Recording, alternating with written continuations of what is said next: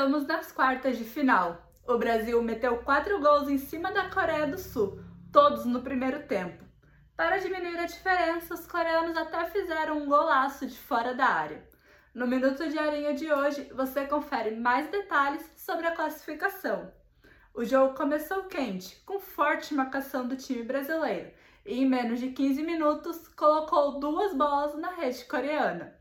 Os outros gols da seleção saíram ainda no primeiro tempo e tivemos baile do Vini, gol de pênalti do Neymar e até o Tite imitando um pombo.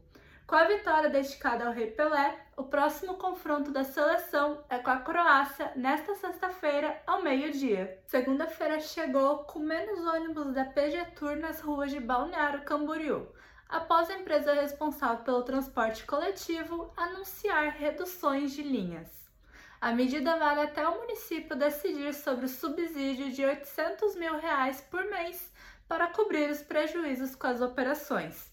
A prefeitura analisa o pedido e, enquanto isso, os passageiros reclamam que ficaram na mão. Notícia boa para a região: a Latam anunciou uma linha direta de voos de navegantes para Brasília.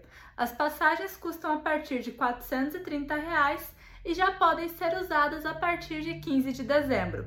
A nova rota faz parte do projeto de novas linhas lançadas pela Latam no Brasil e que vão atender a demanda na alta temporada do verão.